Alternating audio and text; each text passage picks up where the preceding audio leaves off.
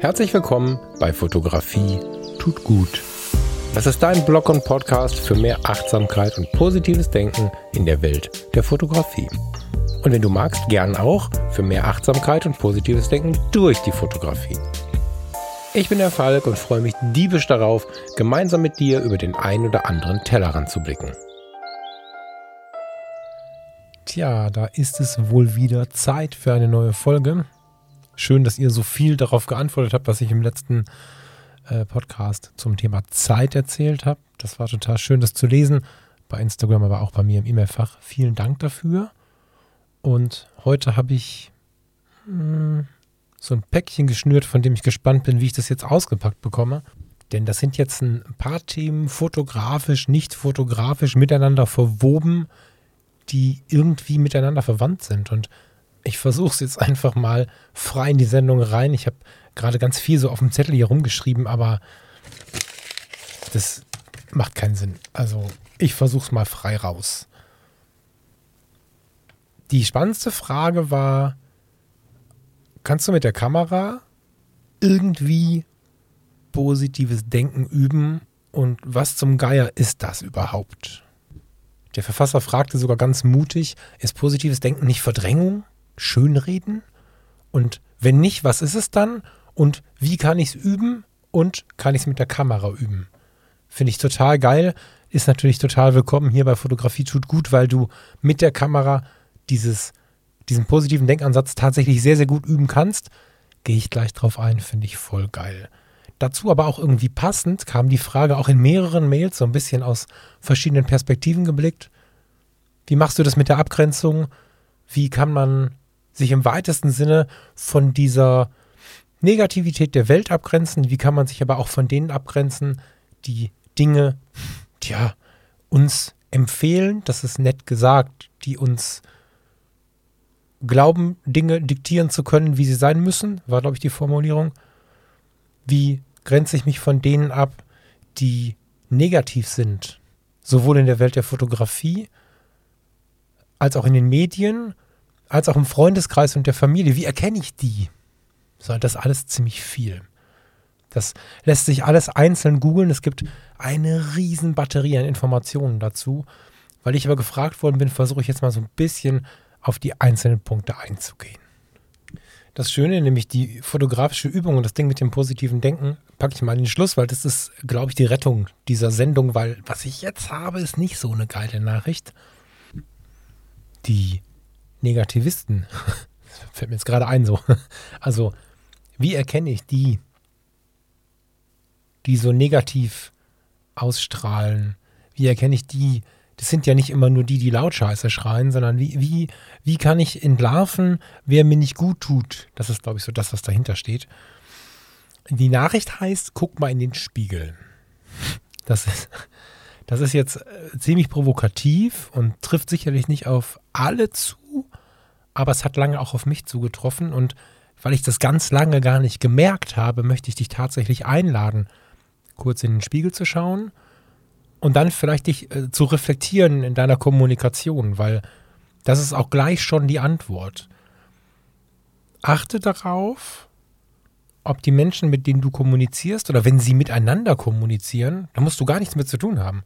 Das kann ein Podcast sein, das kann eine Talkshow sein, das kann ein Nachbar sein, während du dein Auto putzt. Achte darauf, über was sie sprechen. Spricht der oder diejenige mehr für etwas oder mehr gegen etwas. Es gibt Leute, und manchmal gehören wir dazu, es gibt Leute, die kommen an und sagen, boah, Canon hat eine neue Kamera rausgebracht, die ist so schlecht, habe ich gelesen. Du kannst dir nicht vorstellen, wie krass das ist, dass die jetzt einen Crop im Video haben. Äh, however, ich habe jetzt irgendwas erzählt, was ich von der R damals noch wusste. Diese Menschen treffen sich, um etwas Negatives zu erzählen die sind darauf gepolt, zu schauen, wie schlecht es ihnen geht, wie irgendwas äh, nicht so gut läuft. Und oftmals denken wir auch an dem Punkt meiner Worte jetzt hier oder dieses Podcasts noch gar nicht an die, die ich gerade meine. Weil die verpacken es oft in einem sympathischen Umarmen und so weiter und so fort. Und dann kommt so ein, ach, weißt du, Ach, weißt du. Und dann wird so ein bisschen erzählt und geklagt. Und nicht falsch verstehen. Unter Freunden müssen wir auch mal jammern können. Wir müssen mal Scheiße schreien können und wir müssen mal sagen, ich will das so nicht. Das ist nicht das Problem. Aber es gibt die, die einfach die ganze Zeit negativ, ja, gestimmt sind. Und nicht, weil es ihnen in dieser Lebensphase gerade so schlecht geht. Völlig in Ordnung. Schlimme Lebensphasen sind schlimme Lebensphasen. Die kann man gar nicht schön reden oder so, sondern da, da muss man auch mal sich beschweren. Aber ich meine, die, die sich wirklich einfach aus Gewohnheit schon beschweren. Ich denke nicht, dass wir uns sofort wegwenden müssen. Das heißt, dieser Podcast soll nicht dahin führen, dass man jetzt sagt, wer alles das eigene Leben verlassen soll. Aber das Erkennen ist so wertvoll. Weil wenn ich weiß, dass der Ball auf mich zufliegt, kann ich ihn festhalten und kriege ihn nicht ins Gesicht. Weil wenn wir nicht wissen, was es mit uns macht, wenn wir Peter von nebenan treffen, Peter wohnt hier nicht, ich kenne auch sonst keinen Peter, deswegen nehme ich jetzt mal Peter. Wenn ich Peter regelmäßig treffe, beim Einkaufen, jedes Jahr auf dem Geburtstag von meiner Tante, was auch immer, dann merke ich meistens nicht so richtig und schon gar nicht sofort, was Peter mit mir macht. Peter und viele andere impfen uns ein, was alles schlimm ist. Und ganz oft in vielen Phasen unseres Lebens sind wir schon davon überzeugt gewesen, dass die Politik schlimm ist, der Politiker schlimm ist, diese Firma schlimm ist oder die andere Firma schlimm ist, ohne eine eigene Erfahrung gemacht zu haben oder äh, aktiv nachgelesen zu haben sondern einfach, weil Peter und seine Freunde uns das erzählt haben. Und dieses vorauseilende Katastrophendenken. also, kennst du das? Du stehst vorm Urlaub und hast zwei Möglichkeiten. Entweder du sagst, wow, wir fahren jetzt in den Urlaub, ich freue mich total darauf. Es gibt einen Tapetenwechsel, wir erleben was Neues. Oder du sagst, wir fahren jetzt in den Urlaub boah, und wir sind bestimmt wieder so lange im Stau. Wir waren immer so lange im Stau. Das wird, und hoffentlich hält der Wagen. Der Wagen ist schon zehn Jahre alt. Und außerdem, ich muss gar nicht weiterreden. Das sind die beiden Möglichkeiten, die wir haben. Und beides ist relativ weit verbreitet. Ich kann mir kaum vorstellen, dass du nicht beides, beide Möglichkeiten und auch Peter in deinem Umfeld hast. Und es geht nicht darum, Peter wegzuschicken, die Freundin, den Partner, wen auch immer wegzuschicken, wenn sie so denken. Aber es geht darum zu erkennen, dass sie das tun. Weil dann können wir die Hand heben und uns davor schützen, bevor wir es selber übernehmen. Weil ganz, ganz oft ist es so, dass wir dann sagen, ja, stimmt. Oh, habe ich auch mal. Ich habe auch mal ganz lange im Stau gestanden. Und dann fangen wir an, das Gespräch zu befeuern. Ähm, nein, wir beginnen das Feuer mit Sprit noch zu besprenkeln, obwohl wir eigentlich nur nett sein wollen. Und ich glaube, dass das der falsche Weg ist. Ich glaube, dass wenn wir Peter und seine Freunde erkennen können, dass wir in diesem Fall uns selbst schützen können und vielleicht die Leute auch ein bisschen herausholen können. Gar nicht mit der großen Belehrung direkt, hör mal, du bist aber gerade negativ und so. Kann man mal machen, ich bin da manchmal auch direkt. Aber ich glaube einfach so ein eleganter Themenwechsel in Richtung Positivität ist da ganz geil und manchmal auch angebracht. Und dann merkt man auch, wie tief steckt Peter denn in dem Thema drin. In diesem, ja, in dieser, dieser chronischen Sorge. Weil wenn man dann was Schönes erzählt, und ich meine jetzt nicht, dass man den Stau zu was Schönem macht. Ich persönlich kann Stau genießen, das ist ernsthaft jetzt. Ne? Ich mache aus dem Stau schon lange kein Drama mehr, sondern ich finde es hochinteressant. Das ist ja ein Treffen auf der Autobahn mit ganz vielen Menschen ich finde das schon sehr, sehr lange interessant, schon länger, als dass ich mich mit irgendwelchen Dingen aus der Persönlichkeitsentwicklung beschäftige. Aber das muss es ja gar nicht sein. Aber wenn ich äh, irgendein Thema aus der Welt nehme, was gerade schön ist, positiv ist, und wenn es das Wetter ist, und dann sagt Peter direkt wieder, morgen wird es bestimmt wieder regnen. Wer weiß, wie lange das anhält und so. Dann kann man so ein bisschen den Grad oder vielleicht auch die Tiefe des Morastes erkennen und kann danach sich auch rüsten heißt ja nicht, dass man Peter nicht treffen muss. Ne? Also das habe ich jetzt fünfmal gesagt, weil mir das total wichtig ist.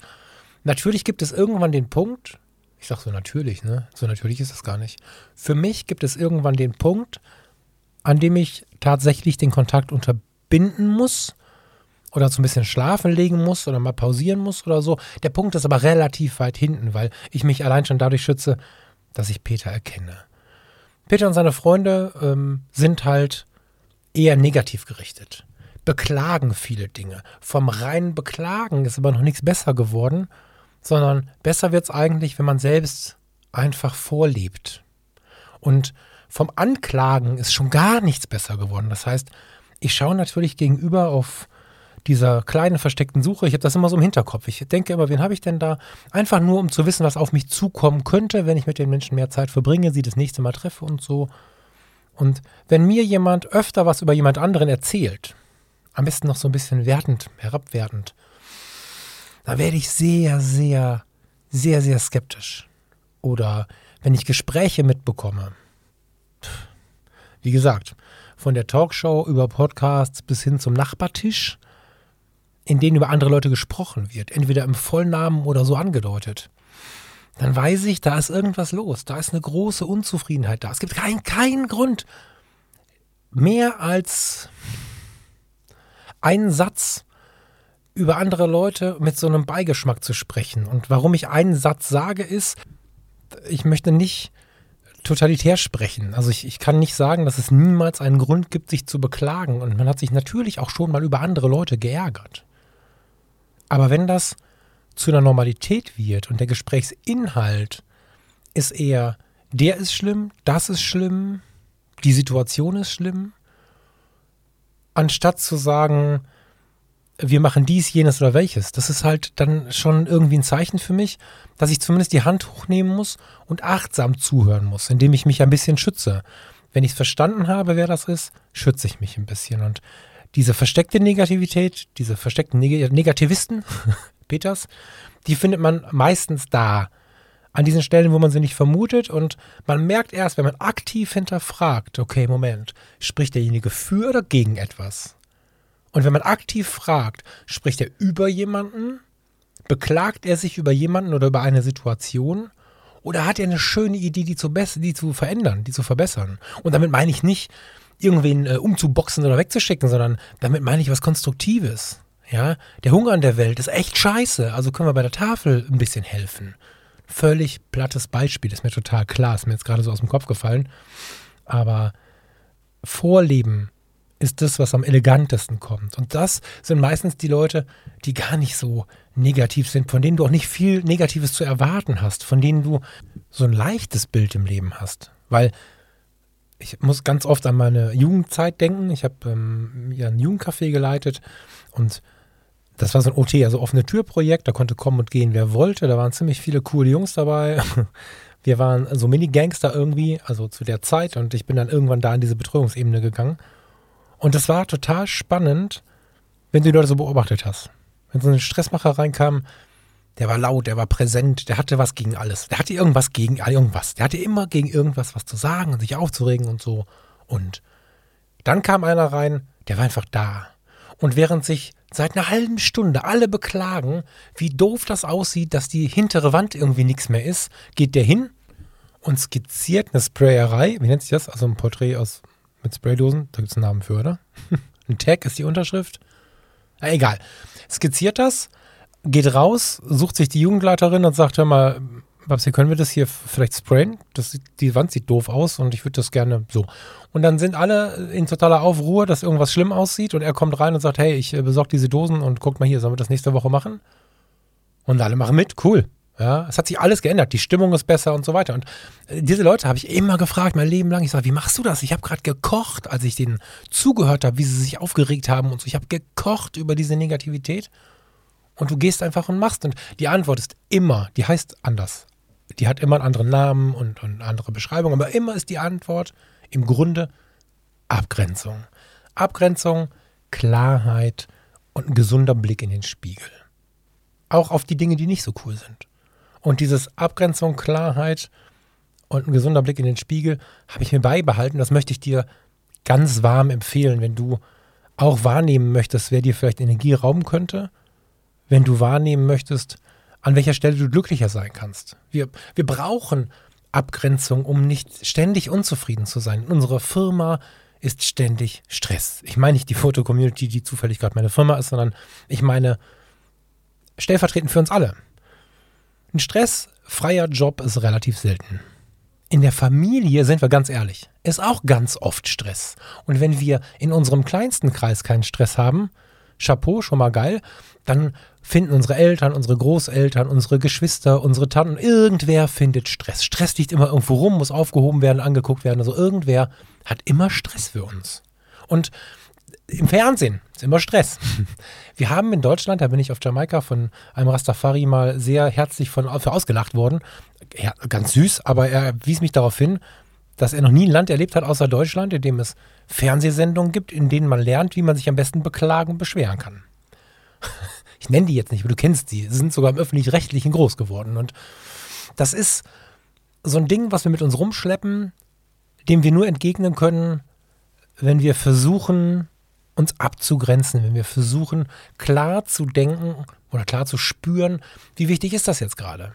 Wie ist das persönliche Verhältnis zu der Person, die mir gerade den Stress macht oder zu der Situation, zu der Firma?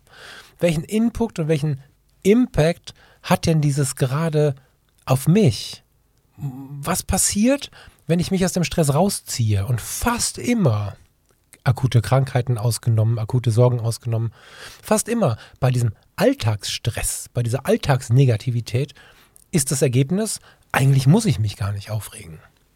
Wir regen uns dann zwar immer noch auf, ziemlich wahrscheinlich sogar, aber dann heißt es anpacken. Dann heißt es Abgrenzung üben. Social Media. In Social Media, bei YouTube, bei Facebook, bei Instagram, bei den Podcasts, überall, wo wir uns in Social Media begegnen, ist irgendwie immer mal so ein latenter Stress vorhanden. Der eine macht dieses Bild, der andere macht jenes Bild. Man versucht sich zu übertrumpfen. Ich habe bis vor nicht allzu langer Zeit auch so ein bisschen so ein, so ein Instagram-Wahn gehabt, dass ich so gedacht habe, nee, das kann ich nicht zeigen, das kann ich nicht zeigen. Heute mache ich ein Foto von meinen Socken und zeige das. Weil ich einfach inzwischen es geschafft habe, mich abzugrenzen. Und dann gibt es Facebook-Gruppen. Ganz, ganz, ganz, ganz spannendes Beispiel. In Facebook-Gruppen wird, je nachdem, welchem Thema man sich beschäftigt, man ziemlich oft hart belehrt. Ich weiß nicht, ob du das schon erlebt hast. Da werde ich jetzt nur einen Teil von euch ansprechen, aber es gibt diese Situation, dass dir in einer Facebook-Gruppe gefragt oder ungefragt ziemlich hart dargestellt wird, was du gerade zu tun und zu lassen hast, was gerade gut oder richtig oder falsch ist, gerade so im Bereich der Fotografie. Ich denke da so an meine an meinen Bereich Hochzeitsfotografie, da habe ich schon lange die Gruppen alle verlassen, weil da immer irgendwie alle wissen oder viele wissen, was der andere zu tun hat. Und wenn wir uns da nicht abgrenzen können, bekommen wir ganz schnell den Eindruck, dass in einer Gruppe, wo, weiß ich nicht, ein paar tausend Leute halt drin sind, eine gewisse Meinung vorherrscht und hat einer geschrieben, was du da machst, ist nichts. Zu mir oder zu anderen, gar nicht wichtig. Dann haben wir den Eindruck, dass die Welt, unsere Blase, unsere Arbeit oder die des anderen, die wir vielleicht gut finden, so nicht ertragen kann. Und dabei merken wir gar nicht, dass diese gesamte Fotoblase, bleib mal bei den Fotografen jetzt und Fotografinnen, total klein ist. Der Druck, den wir empfinden, und da ist nicht wichtig, ob wir von Instagram, von Facebook oder von unserer Familie sprechen, ist bezogen auf unser Leben relativ irrelevant. Wichtig ist, was in unserem engeren Kreis passiert. Und dieser engere Kreis ist entweder unsere engste Familie, Partnerin, Partner, Kinder oder vielleicht sogar nur wir. Also genau genommen nur ich im Singular. Und wenn wir das betrachten, was das für eine Relevanz hat und das mal ganz kühl beleuchten, dann ist ganz, ganz viel Sorge, viel Sorge von außen, viel Druck von außen einfach gar nicht nötig. Und das gelingt uns, wenn wir üben, uns abzugrenzen und wenn wir üben, tja, positiv zu denken. Und das ist kein Verdrängen. Über das positive Denken und über die Kameraübung möchte ich gleich mit dir sprechen. Ich habe vorher Bock auf ein Lied von Reinhard May. Und zwar geht es da um, tja, die Vergänglichkeit von bösen Gedanken, geht es da um das Überdenken der eigenen Dinge. Reinhard May hat vor einigen Jahren mal ein Lied gemacht, das hieß Annabelle. Da hat er sich sehr, sehr deftig lustig gemacht über eine Ex-Freundin von ihm. Ich würde sogar fast sagen, es war lustig aggressiv. Und dieses Lied ist für Leute, die bei ihm mal reingehört haben, relativ bekannt. Wenn du Bock hast, kannst du das gleich mal hören, nach dem Podcast am besten. Annabelle heißt das. Und äh, vor ein paar Jahren habe ich dann äh, ein Lied entdeckt, das heißt Der Biker. Und habe mir das angehört und war total gerührt von dem Inhalt. Und ich glaube, du wirst verstehen, warum, wenn ich jetzt einfach mal sage, wir hören jetzt zusammen den Biker von Reinhard May und gehen danach ins positive Denken und nehmen dafür die Kamera in die Hand. Bis gleich. Das Auto kam mir voll auf meiner Seite entgegen. Wie lange habe ich unter dem Motorrad gelegen? Die Welt verschwimmt vor dem beschlagenen Visier. Viele kleine Englein singen und die Sterne funkeln. Petrus kichert leise, aber da im Dunkeln kniet ein großer schwarzer Biker neben mir. Wuchtet die schwere Maschine locker von mir runter, legt den zusammengerollten Regenkombi unter meinen Helm und langsam wird es wieder hell. Bild wird scharf und was ich sehe ist unbeschreiblich. Der Biker ist ne Bikerin, der Kerl ist weiblich. Ist das nicht meine alte Freundin Annabelle? Annabelle, diesmal machen wir zwei es richtig. Was mal schief gegangen ist, ist nicht so wichtig. Diesmal, Annabelle, diesmal treiben wir's bunt. Vergiss meine Wortspiele mit deinem Namen. Mach mir noch ein paar erste Hilfemaßnahmen. Dann beatme mich noch etwas. Mund zu Mund.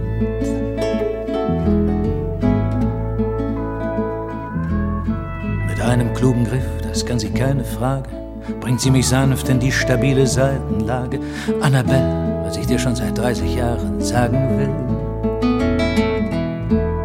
Ich glaube, ich habe dabei dir was gut zu machen. Ich habe damals nur damit die Leute lachen. Sie legt mir den Finger auf den Mund. Still jetzt, ganz still. Kein Wort mehr über mehr oder weniger gescheite Sprüche über Beifall von der falschen Seite. Keine Vorwürfe, keine Entschuldigung. So waren die Zeiten halt, so ist das Leben. Wer viel hinlangt, der langt auch schon mal daneben. Und ich war ganz ehrlich, ganz sicher, ganz dumm und ganz jung. Annabelle, diesmal machen wir zwei es richtig. Witzigkeit ist diesmal nicht so furchtbar wichtig. Diesmal, Annabelle, diesmal war's verdammt knapp. Manchmal braucht es so einen harten Schlag wie den, den er da beschreibt. Das Lied ist total schön. Hört es euch mal ganz an. Der Biker von Reinhard May. Manchmal braucht so einen, so einen harten Schlag, um gütig zu werden, um dankbar zu werden, um auch vielleicht sich zu entschuldigen, die Dinge ja, nochmal neu betrachten, in den Spiegel zu schauen, all diese Dinge zu tun. Und manchmal reicht es, wenn es, wie hier Reinhard May einem vorsingt, einem erzählt. Ich habe die CD im Zivildienst entdeckt und es war tatsächlich so, dass Reinhard May da so ein bisschen mein Leben verändert hat. Das ist ganz krass und das ist ganz schön lange her. ja. Abgrenzung. Manchmal auch vor uns selbst. Mm. Das positive Denken ist ein total schönes Tool dafür, diese Abgrenzung zu leben, ohne gleich Menschen verlassen zu müssen. Weil wir werden sie immer wieder treffen. Die Leute, die negativ reden, die Leute, die sich ärgern, die Leute, die grummeln. Tobias Beck nennt die die Bewohner. Die werden wir immer wieder treffen. Und nicht alle wollen wir ziehen lassen. Klar, es gibt Leute, da sollten wir das überlegen. Es gibt Leute, die tun es nicht gut. Aber die meisten mögen wir irgendwie so es ist nicht so häufig, dass wir solche Zweckkontakte pflegen, die wir einfach nur pflegen, weil sie da sind und kein anderer da ist. Das ist schlimm, aber auch dann gilt es, das so ein bisschen zu überdenken. Aber da bleiben dürfen sie, weil wir eben nicht so radikal sind, wie es so oft beschrieben wird. Wir, wir schmeißen nicht jeden weg, der einfach gerade eine scheiß Zeit hat oder vielleicht auch einfach nichts anderes gelernt hat, außer sich zu beklagen, sondern wir müssen damit umgehen lernen. Und dazu müssen wir verstehen, was da passiert, also denjenigen oder diejenige verstehen, bemerken, dass sie so ein Energieräuber sind, dass wir so quasi unsere Steckdosen sichern, wenn sie in der Nähe sind und, und gucken, also nicht die Steckdosen im Haus, sondern unsere, dass unsere Energie nicht verloren geht. Und das geht halt am besten, indem wir A feststellen, was da los ist, dann können wir uns nämlich schützen und B, indem wir so ein paar Möglichkeiten haben, tatsächlich taktisch damit umzugehen, wie zum Beispiel das positive Denken. Und ich fand die Frage total gut und total geil, dass sie so offen gestellt worden ist. Ist das Verdrängung? War nämlich Teil der Frage. Und nein, ist es natürlich nicht. Und es gibt auch verschiedenste Ausprägungen davon. Es gibt, soweit ich weiß, auch nicht das positive Denken, sondern es gibt einfach den Ansatz, die Welt nicht nur negativ zu betrachten, die gibt es in verschiedenen Religionen, in verschiedenen Philosophien. Da könnte ich wahrscheinlich ein bis fünf Hörbücher drüber machen. Muss ich mal überlegen, ob ich doch noch zu Audible will. Aber es ist einfach so, dass das ein sehr, sehr breites Thema ist und ich kann jetzt einfach nur versuchen, hier so zu antworten, als wenn wir mit einem Bier oder einem Kaffee gerade zusammensitzen würden und ich mit dir darüber quatschen würde. Hat auch viel wieder mit Erkennen und Verstehen zu tun. Und das positive Denken hat es viel einfacher, wenn wir wissen, was wir brauchen und wollen. Und wenn wir nur das, wenn überhaupt, bewerten wollen. Nehmen wir nochmal am Anfang, ich hatte gerade dieses Beispiel von der EOS R im Kopf. Die EOS R, eine spiegellose Kamera von Canon, kam als erstes Spiegellose an den Markt. Von Canon. Die anderen hatten seit Jahren spiegellose Kameras und Canon hatte schon. Also es gab nicht wenige und ich war übrigens auch dabei, die hatten Canon schon abgeschrieben, weil sie dachten, da kommt nichts mehr. Und dann kam die Canon EOS R. Und das gesamte Internet, YouTube, alle Podcasts, however, alle renteten auf der EOS R rum. Und ich dachte, hm, was ist da los? Hab mir das mal angeschaut, hab erstmal so eine, ja, so eine Grund, das war alles Peter, hab so eine Grundnegativität gespürt. Die habe ich bis heute nicht so richtig verstanden. Ich habe eine Befürchtung, aber das will ich nicht so richtig wahrhaben. Also es ist ja einfach so, dass negativer Content und Aufreger-Content viel mehr bringt, Reichweite, über Reichweite, über den TKP, ähm, also über die Werbekohle, lässt sich bei einem Podcast, bei einer YouTube-Veranstaltung, bei was auch immer auch mehr Geld generieren und so weiter und so fort. Du bekommst mit negativen Content einfach viel, viel mehr Aufmerksamkeit. Hat mich ein bisschen getroffen, weil ich habe echt fast nichts gefunden, was positiv war an der R. Und da ging es ja um den Crop-Faktor bei Video am Anfang. Ich glaube, das haben sie inzwischen mit einem Update irgendwie schon erledigt. Bin ich mir nicht mal mehr sicher, weil ich nicht filme mit meiner EOS R. Und ich hätte vielleicht auch den einen oder anderen Punkt schlimm finden können. Fand ich aber nicht, weil ich habe betrachtet, wie habe ich denn meine Kameras benutzt vorher? Und was ist denn die EOS R? Und so ganz grob betrachtet habe ich die EOS R verstanden als eine etwas weiterentwickelte 5D Mark IV, zumindest was das Bildergebnis angeht. Und es gab ansonsten auch viele Parallelen. Es gab natürlich einen neuen Anschluss und so, aber im weitesten Sinne war es die 5D Mark IV oder besser. Und die 5D Mark IV, die 5D Mark II gehörte schon zu den exzellenten Kameras. Das steigerte sich immer weiter hoch. Also 6D, 6D Mark II 5D, 5D Mark II bis 5D Mark IV sind absolute Luxusgeräte. Und die 5D Mark IV kannst du in zehn Jahren, da bin ich mir relativ sicher, wenn du diesen Podcast findest, in 2031, äh, versuch mich mal anzurufen und dann reden wir mal, ob die 5D Mark IV noch gute Fotos macht. Ich bin mir relativ sicher, dass das so sein wird, so der Sensor noch lebt. Und ich benutze bei einer Kamera ISO, Blende, Zeit manchmal ISO-Automatik, dann, wenn ich den Automatik-Spielraum, ähm, also von bis einstellen kann.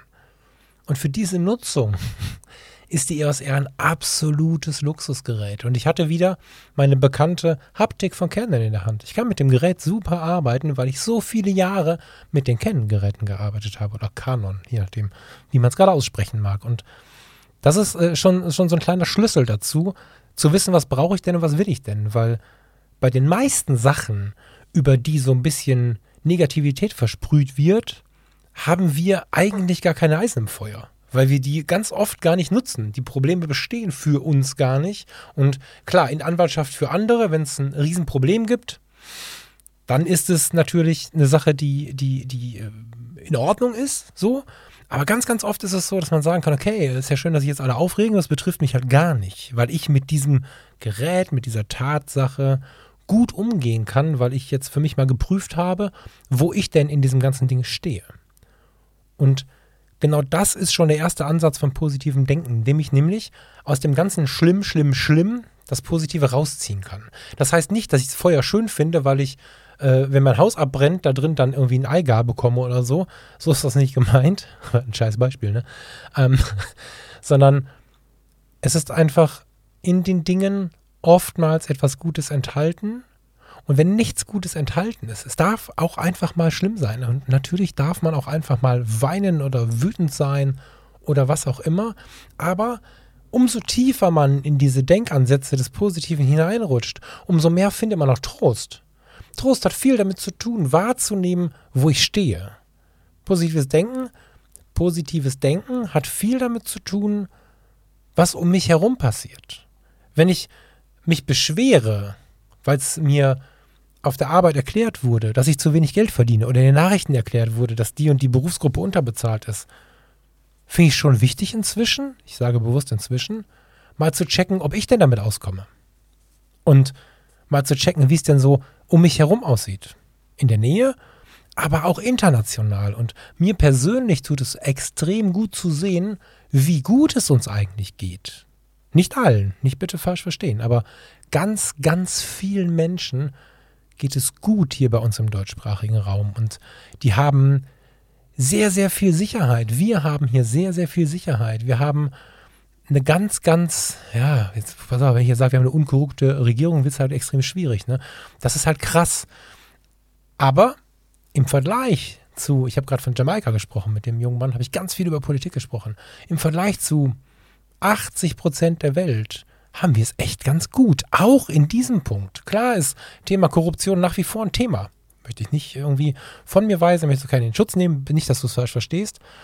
Aber indem ich mich darüber ärgere, dass in unserem Breitengraden sowas möglich ist wie Korruption, hat mit den Breitengraden gar nichts zu tun, dummer Kommentar, aber in unserer Umgebung, dass das in diesem Land so möglich ist, wo wir eigentlich so viel mitbekommen, kann ich trotzdem so ein bisschen Druck von mir nehmen, indem ich trotzdem wahrnehme, bei allem Leid, dass es uns verhältnismäßig gut geht. In dem Monat, in dem ich ganz auf die Kohle gucken muss, ganz krass vielleicht mal Nudeln mit Soße gekauft habe in den letzten paar Tagen, bevor dann der nächste Monat anbricht, kann ich mich ärgern oder mich freuen, wie viel Freiheit ich in den letzten Wochen und Monaten hatte und wie oft ich schon in dieser Situation war und trotzdem ein Netzwerk hatte, in dem mir nichts passieren kann. Vielleicht ist auch der Moment richtig, um mal wahrzunehmen, dass wir eigentlich hier bei uns gar nicht verhungern können, weil wenn alles den Bach runtergeht, was jetzt unseren Job und all diese Dinge angeht, bekommen wir Geld, um zu essen. Wir bekommen ein Dach über den Kopf. Wir müssen uns darum kümmern, das ist nicht die Frage, aber wir bekommen das, wenn wir das haben möchten. Und da gibt es extrem viele Menschen, denen das nicht so geht. Und wenn man versucht, die positiven Dinge auch zu sehen und die loszulösen von der aktuellen Empörung und loszulösen von Peter und seinen Freunden, die einfach kommen, um sich zu empören und für sich selbst mal betrachtet, dann ist das ganz schön cool. Und dann ist das positives Denken. Positiv gerichtetes Denken, positiv denken, das kannst du nennen, wie du willst. Dann ist das der Ansatz, auch das Gute zu sehen, wenn es eigentlich vielleicht gerade nicht so gut ist oder nicht so gut erscheint. Ich habe noch so ein kleines Beispiel, das habe ich gerade eben mit dem Lars besprochen. Ähm, vielleicht eine kleine Werbung an der Stelle.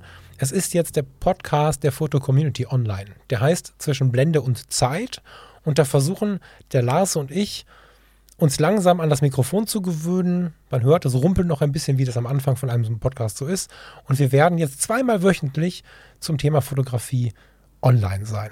Zwischen Blende und Zeit heißt das Ding. Hör gerne mal rein, abonniere das gerne mal. Wir freuen uns über Positivbewertungen bei Apple. Damit hilfst du uns massiv weiter. In diesem Podcast habe ich gerade vor zwei Stunden mit dem Lars darüber gesprochen, wie sehr mich diese vorweihnachtliche Einkaufswut in den Großstädten lange gestresst hat. Ich weiß nicht, ob du eine Großstadt in der Nähe hast oder in der Weihnachtszeit schon mal in einer Großstadt warst, aber hier in Düsseldorf zum Beispiel ist es so, dass die Weihnachtswochenenden offen sind, wenn nicht gerade Corona-Lockdown ist, also die Geschäfte haben komplett offen, Samstag, Sonntag. Und wenn du dann meinst, was einkaufen zu müssen, weil du wie ich bis vor wenigen Jahren immer so fünf vor zwölf anfängst, Dinge zu besorgen, dann bist du fertig nach so einem Tag, wollte ich sagen. Nach zwei Stunden Einkaufen bist du völlig fertig, wenn du, wenn du einen Parkplatz gefunden hast, ein Parkhaus, was noch Platz hat. Aber es ist, schieben sich Menschenmassen durch die Straßen. Leute sind egoistisch bis egomanisch. Du spürst nicht nur böse und kalte Blicke, sondern auch Ellenbogen. Es ist wirklich der Wahnsinn, was da teilweise abgeht auf dem Weg zum Fest der Liebe, um etwas zu kaufen, was man aus Liebe verschenken möchte. What? habe ich gerade mit Lars drüber gesprochen und habe da äh, tatsächlich den gleichen Ansatz besprochen, nämlich, äh, die Sendung kommt in zwei oder drei Wochen. Ist jetzt quasi so ein Teaser schon mal. Ich habe darüber gesprochen, dass du so das positive Denken ein bisschen üben kannst. Das klingt jetzt völlig wahnsinnig wahrscheinlich nach meiner Beschreibung gerade, aber den Kern des Ganzen kannst du total gut mit der Kamera an solchen Tagen beleuchten. Wenn du an solchen Tagen, das muss nicht vor Weihnachten sein, aber mh, mm, ja, vor Weihnachten ist ein schönes Beispiel. Wenn du vor Weihnachten in dieses Einkaufschaos gehst und nimmst die Kamera mit, hast ein bisschen Zeit und nimmst die Kamera mit, dann stehst du mitten in diesem Wahnsinn und nimmst wahr, wie krass das alles ist, wie sie sich rempeln, wie sie kühl sind, wie sie irgendwie so gar nicht in ihrer Stimmung dazu passen wollen, dass sie mit warmem Herz vor ihren Liebsten stehen wollen, um diese Beute, die sie gleich erbeuten werden, anders sieht es gerade in dem Moment nicht aus, dann irgendwann liebevoll zu übergeben. Das passt alles nicht zusammen. Und wenn was nicht zusammenpasst, dann ist es schon ziemlich ungesund. Und du kannst da stehen und trotzdem oder gerade in der Situation positiv denken üben. Wenn du nämlich in dieser Phase durch die Stadt gehst, finden sich auch Weihnachtsmärkte, finden sich Ladendekorationen, die so ein bisschen weihnachtlich sind ich weiß noch in meiner Kindheit, ich glaube, das gibt es nicht mehr, gab es in großen Kaufhäusern in Düsseldorf so Steifpuppen im Schaufenster. Da gab es so wiederkehrende Schaufenster-Deko, wo die Kinder immer wieder hingegangen sind, um mal zu schauen. Es gibt hier und da einen Weihnachtsmann, der irgendwo steht, oder es gibt einen Weihnachtsbaum, der geschmückt ist, der irgendwo am Straßenrand steht oder vielleicht auch in einem kleinen Café. Und vorneweg vor diesen Sichten oder vor diesen Ansichten, von denen ich gerade spreche, rennen die Leute wie die Irren und du stehst mitten im Chaos. Und dann kannst du mal anfangen, diese schönen Dinge herauszufotografieren. Nimmst dir mal ein Tele mit vielleicht. 135er ist ja so immer mein Ding für sowas. Damit kannst du die Sachen super raussezieren. Ich habe das alte 2.0. Wenn du mit 135 2.0 so eine Christbaumkugel an so einem Weihnachtsbaumstand, Weihnachtsbaumstand, an so einem Weihnachtsmarktstand fotografierst oder einfach ein Detail, ein Stück Baum, irgendwie ein Mensch, der dich anlächelt oder so, dann hast du in diesem totalen Chaos eine total warme, schöne Situation raus, rausgefiltert. Und vielleicht musst du eins, zweimal fotografieren gehen, damit du dann zu Hause am Rechner merkst, okay, krass, ähm, ich habe immer noch Puls, weil es so anstrengend und so wuselig und so voll und so kühl war. Aber guck mal, wie dieser Mensch mich angelächelt hat. Und guck mal, wie, wie schön diese Weihnachtsbaumkugel da hängt und wie schön sie losgelöst vom Hintergrund ist und wie vielleicht idealerweise, ah, wenn das Wetter stimmt, da ein paar Schneeflocken drauf liegen und so. Und dann siehst du diese schönen Dinge. Und das ist eine total geile Übung, an chaotische Orte zu gehen und an chaotischen Orten ruhige Momente zu suchen. Kannst du an so Hauptbahnhöfen machen. Flughäfen finde ich nicht ganz so passend, weil Flughäfen in mir zumindest immer so ein Fernweh auslösen, auslöst, die, die, die das Chaos auch ähm, positiv übermalt. Also da ist es selten schlimm, aber so ein Ort, der dich stresst. Ein Hauptbahnhof, eine übervolle Innenstadt, ähm, so, und da gehst du dann hin mit einer Kamera, die vielleicht auch noch ein bisschen telig ist. Äh, weiß ich nicht, wie gesagt, 135-2.0 finde ich da ziemlich ideal für. Da geht jedes Objektiv, jedes dieser Welt, aber das ist so, so ganz gut, um es rauszusizieren. 70-300 völlig egal. Und dann gehst du ins Chaos, um das Schöne zu fotografieren. Und zu Hause angekommen merkst du, wow, das ist ja schön. Und dann braucht es gar nicht lange, dann gerätst du ins Chaos und hast keine Kamera mit und dann musst du nicht Smartphone nehmen, um das Schöne zu fotografieren, sondern du findest das Schöne trotzdem. Und das ist auch wieder so ein, so ein Merkmal im positiven Denken, im positiv gerichteten Denken, dass du nicht da stehst mit einem 120er Puls und denkst, ich will nach Hause, ich will nach Hause, ich will nach Hause, ich kann das nicht ertragen. Da kann man sich ja auch ganz schön Mantras einbeten, die einen wahnsinnig machen, weil es einfach immer schlimmer und schlimmer wird. Sondern du kannst dir die schönen Dinge raussuchen. Du kannst nach ihnen suchen und sie anschauen und dich daran erinnern, was du damals auf dem Monitor gefunden hast und dann findest du diese Dinge. Und das ist wirklich eine, eine echt schöne Erkenntnis, zu der ich dich einladen möchte. Vielleicht auch mit Blick auf dieses Porträt. Ja, vielleicht kannst du ein Porträt wirklich, vielleicht schaffst du es in diesem Chaos einen Menschen zu finden, der sich von dir porträtieren lässt. Im Zweifel kann das auch die einzige, die einzelne, mein Gott, die eigene Freundin oder der eigene Freund sein. Aber in diesem Chaos einen Menschen stehen zu haben, der lächelt und positiv ist und den vielleicht fotografiert zu haben, ist für später total schön, weil die große Gefahr im totalen Chaos ist, dass wir die netten Menschen plötzlich übersehen. Es gibt diese kleinen Seelenretter immer wieder. Du kaufst dir irgendwie ein Franzbrötchen oder äh, ein Autobild oder ein Fotomagazin oder was auch immer. Ach nee, ich arbeite bei der Foto-Community. Du kaufst dir natürlich eine Colorfoto und dann grinst dich derjenige oder diejenige total herzlich an und wünscht dir noch einen schönen Tag und du siehst in den Augen, wenn du hinschaust, wenn du hinschaust, siehst du in den Augen, das meint der oder die ernst. der oder die wünscht mir wirklich einen schönen Tag. Und diese Menschen übersehen wir, wenn wir nicht so ein bisschen geübt haben, positiv mit den Dingen umzugehen, auf das Positive zu achten, das Positive so ein bisschen in den Himmel zu heben. Ich würde mich wahnsinnig freuen, wenn du das mal machst. Wenn du mal bewusst dich mit deiner Kamera in die Höhle des Löwen begibst, in das totale Chaos begibst und da die schönen Dinge suchst, wenn du mich mit reinnehmen würdest. Entweder bei Instagram mit dem Hashtag Fotografie tut gut, gerne auch markiert, dann kriege ich es noch eher mit. Ähm, gerne auch natürlich in unserer Community, aber Stand heute ist sie noch nicht online. Michael und ich haben in zehn Minuten das nächste Date deswegen. Aber wann auch immer das ist, ich würde mich freuen, wenn du mir Bescheid gibst und mir vielleicht auch was zeigst, wenn du das mal gemacht hast und mir auch erzählst, ob es auch bei dir funktioniert hat. Ich habe das schon ein paar Mal gemacht und empfohlen und beides war sensationell. Und jetzt wünsche ich dir Mut zur Abgrenzung, Mut zum Erkennen, sowohl im eigenen Umgang als auch, auch im Gegenüber. Und sei nicht zu hart mit dem Gegenüber. Das ist, ähm, wenn man es erkennt, manchmal sehr frustrierend. Und das muss man so erstmal gar nicht weitergeben, sondern, sondern sei einfach froh, dass du es entdeckt hast und dann schau, dass du dich schützt und ja, geh deinen Weg. Abgrenzung ist auch deinen Weg gehen und nicht so viel Macht zulassen, was das Negative angeht. Positives Denken damit machen wir jetzt weiter. Das üben wir jetzt alle zusammen weiterhin. Ist ja nun mal auch einer der Schwerpunkte hier im Podcast. Ich freue mich mega auf den Weg, der noch vor uns liegt. Wünsche dir eine geile Zeit und hör nochmal den Biker. Schönen Tag, schöne Woche dir. Bis bald. Ciao, ciao.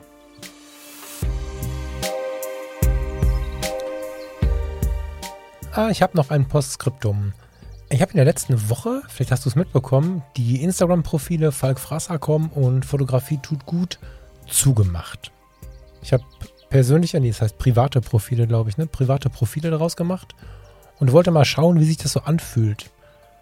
Und wenn du jetzt nicht darauf angewiesen bist, random Follower zu bekommen und, und das ist dann mehr mein Grund, nicht schon 2, 3, 4, 5.000 Follower hast, das heißt, du weißt eh nicht mehr so richtig, wer ein- und ausgeht, da auch schon eingegangen ist, besser gesagt, dann ist das eine gute Option zur Abgrenzung. Wenn ich jetzt 100, 150, 250, 500, 800 irgendwie so Follower hätte, dann würde ich mir die durchgucken und würde vielleicht zumachen. Besonders wenn ich das Ding komplett privat benutze. Also wenn du ein Abgrenzungsproblem hast, das gerade gehört hast, also ich habe übrigens auch, ne? Also ich hoffe, dass das rübergekommen in der Sendung. Ich habe das auch. Ich arbeite dran und die Arbeit wird wahrscheinlich bis zum Ende dauern. Aber ich finde langsam meine Wege damit. So, und wenn es dir ähnlich geht, ist es durchaus eine Option, mal zuzumachen, weil es ganz angenehm ist, in seiner Wohnung zu sehen, wer so ein- und ausgeht. Ich mache jetzt mal wieder auf, weil ich ja keine Inhalte habe, die keiner sehen darf. Also das, was ich im Podcast rede, ist das, was ich mit meinen Freunden rede, ist das, was ich mit meinem Arbeitgeber rede. Es gibt da nichts, was ich irgendwie zurückhalten muss. Deswegen mache ich die Tür wieder auf, aber berichte dir, es hat schon was Ruhiges, was Anmutendes, was Entspanntes und es ist auch eine Spur persönlicher. Ich hoffe jetzt auch, dass die, die schon da sind, jetzt nicht das Ganze ein bisschen negativ auffassen, dass ich wieder aufmache, weil wir haben an drei Stellen tatsächlich schon gemerkt, dass es irgendwie heimeliger wurde. Natürlich nur im Gefühl, ne? aber es wurde heimeliger. Empfehlung von mir, wenn du gestresst bist von dem, was so passiert, ist ein privates Profil auf jeden Fall eine Option. Ich habe die Tür wieder auf. Freue mich, wenn auch du dabei bist und vielleicht auch ein bisschen über diese Sendung mitdiskutierst. Jetzt muss ich aber wirklich weiter. Bis später, bis nächste Woche oder bis gleich bei Instagram. Ciao, ciao.